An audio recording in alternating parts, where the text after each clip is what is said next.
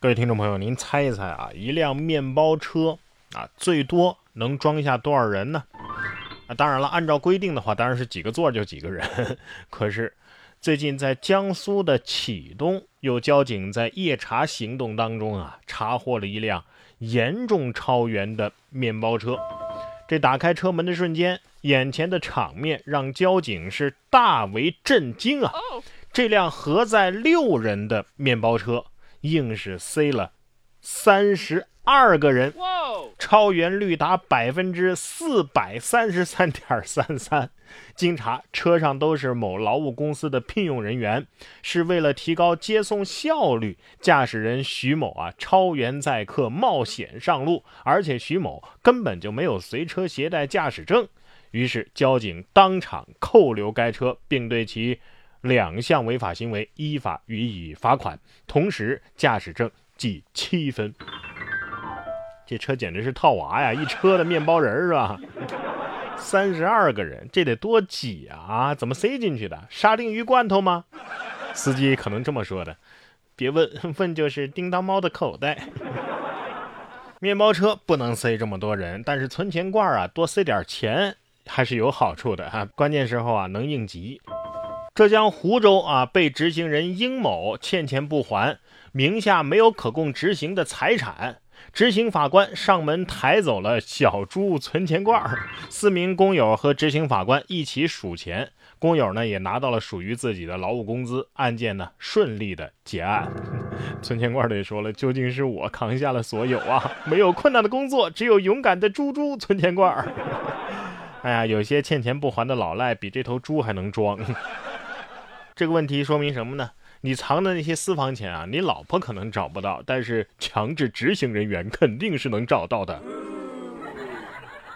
不知道大家在刷短视频的时候有没有刷到过那些卖魔术道具的啊？每次我看到之后呢，确实有兴趣想买来玩一玩，但是啊，你玩的时候也得注意场合。近日，G 五三七次列车上就有一位女子，因为好奇魔术纸点燃之后无烟无灰烬的这种宣传，在厕所里啊把这纸给点燃了，结果发现烟雾较大，于是用水冲灭。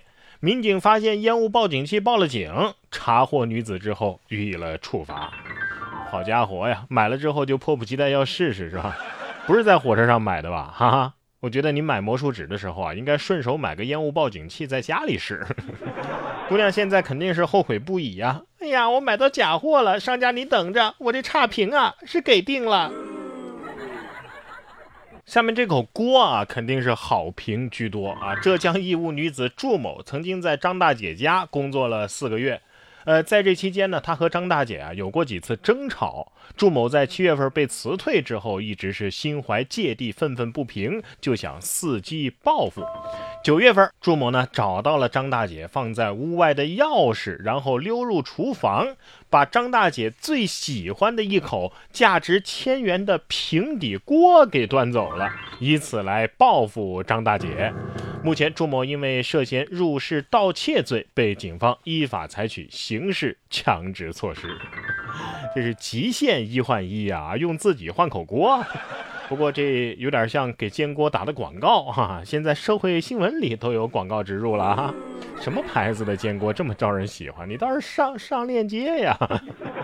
保姆可能是这么想的，你看我平时给他家做饭啊，和煎锅相处的时间是最多的，所以我觉得应该让煎锅自己决定是留在你家还是跟我走。同样是干活的人偷了雇主，重庆市民何先生为了公司发展需要，通过专业招聘网站招了一名运营总监。这名新员工啊，自称叫孙某某。刚来第一天啊，特别积极，主动在大家下班之后啊，还提出我加班，我在这里留下来啊，写策划。何先生很感动啊，就同意了对方加班。谁料第二天一上班，发现嘿，办公室里的苹果电脑啊，以及多部直播用的手机呀，全都消失了。而昨晚加班的新员工也完全失联。公司查看监控视频，发现这名新员工啊，最后是走楼梯从从大楼的后门离开的。何先生觉得呀，这办公室的财物丢失很有可能就是跟他有关。这还有什么可能啊？这就是他偷的呀！学到了啊，加班原来还可以这样哈。哎，怎么样才能让老板不经意的看到这个新闻呢？是吧？希望各位老板们啊都有所警觉吧。接下来要说的这位狗主人啊，心也是够大的啊！四川绵阳有网友发了一个视频，狗狗被主人给落下了，热心男子呢就骑着电动车带着狗子追它的主人。当时的男子说呀，当时他是喊了这么一声：“兄弟，上车，我带你追。”没想到这狗子呢看了他一眼，真就上车了。他感觉非常搞笑啊！最后呢，小狗也是成功的追到了主人。这狗子听到你喊他的时候，肯定是这么想的：哎呀，好心人还是多呀，兄弟，谢谢你的顺风车。也是都叫了兄弟了，我能不上来吗？完美诠释了什么叫在家靠主人，出门靠兄弟。现在的小动物啊，确实很聪明啊！在上海野生动物园就有这么一位品学兼优的小爪水獭。说是在这个小爪水獭的展区，有位游客赵女士的手机啊不慎掉入水中。这只叫油条的小爪水獭呢，是第一时间冲入水池捡回手机。因此，赵女士呢送了一面锦旗给上海野生动物园的小爪水獭展区，上面写着。拾金不昧暖人心，品学兼优展风采。哎呀，这应该是第一个收获人类锦旗的水獭吧？你别光送锦旗呀，送点零食什么的还实在一些。不过我觉得水獭当时可能是这么想的：哎，别往我家里扔垃圾，拿回去。人与动物的和谐相处呢，离不开背后啊动物保护工作人员的默默付出。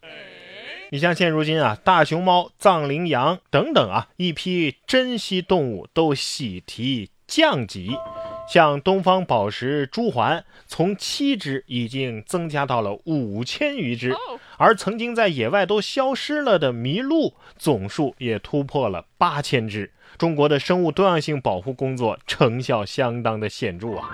你像朱鹮啊，七只都能给救回来，太厉害了，兄弟们。熊猫人手一只，指日可待了啊！你看，对于动物来说，降级原来也可以让人如此开心。